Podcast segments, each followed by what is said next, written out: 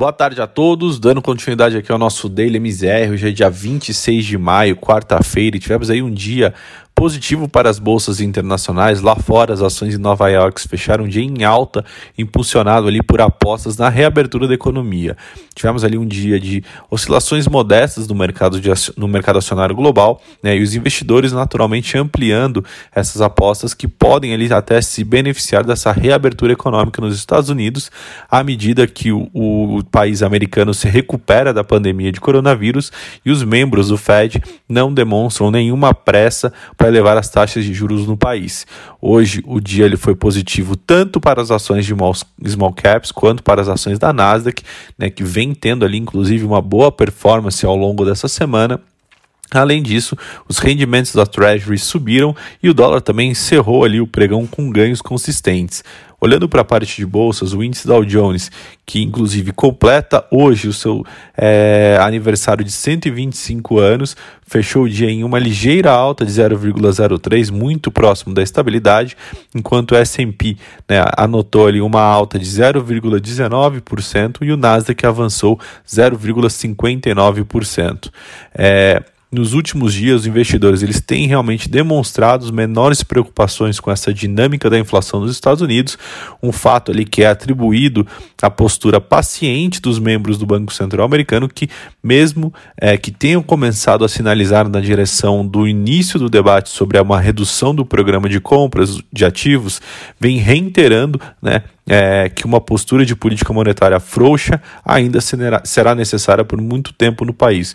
Ou seja, Fed vem colocando em pauta a desalavancagem do balanço do Banco Central, porém sinalizando também que isso não deve ter nenhum impacto na parte de estímulo monetário, ou seja, elevação de juros por conta dos Estados Unidos. É, isso naturalmente traz ali um cenário bastante positivo para a Bolsa Brasileira, que por muito pouco hoje não recuperou totalmente as perdas registradas ontem e acabou fechando ali ligeiramente abaixo dos 124 mil pontos conquistados ali na segunda-feira, quando cravou sua segunda maior, sua segunda maior alta na história. É, o movimento que também foi bastante beneficiado pelos ganhos acelerados de Vales e do setor bancário. Né? O Ibovespa fechou hoje o dia em alta de 0,81% aos 123.989 pontos, mantendo ali uma trajetória positiva desde a abertura. É, vale, é, é importante ressaltar que as ações brasileiras como Vale hoje que subiu 2,94%, representando sozinha aproximadamente ali o 0,3 da valorização do Bovespa. A mineradora hoje realmente possui o maior peso individual dentro do índice acionário, né, ao redor ali de 12% na composição do índice. Já o setor financeiro, que também responde ali a quase 20% da composição da carteira teórica, ajudou a dar um ritmo ali na renda variável, também com uma alta de 2,25 para o Bradesco e 1,31 para o Unibanco, para o Itaú Unibanco.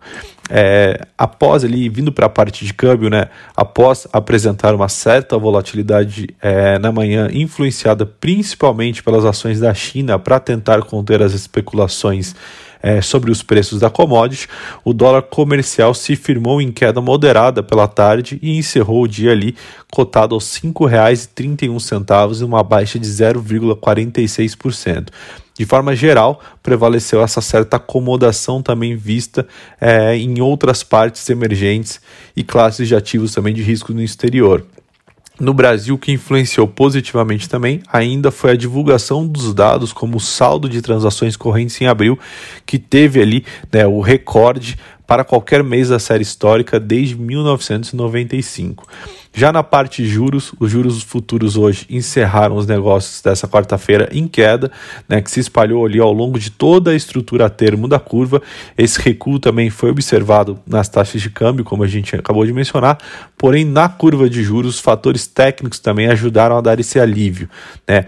É, a iniciativa do Tesouro Nacional de reduzir a participação de títulos pré-fixados na dívida mobiliária neste ano já estava ali surtindo um certo é, efeito feito, né, já que já vinha sendo precificada desde o início do dia, e esse movimento foi confirmado após a revisão do plano anual de financiamento é, ser divulgado e conter uma redução expressiva na fatia de pré-fixados, naturalmente fazendo com que a dívida, a curva de juros ao longo de todos os seu, seus vencimentos tivesse fechasse o dia em queda.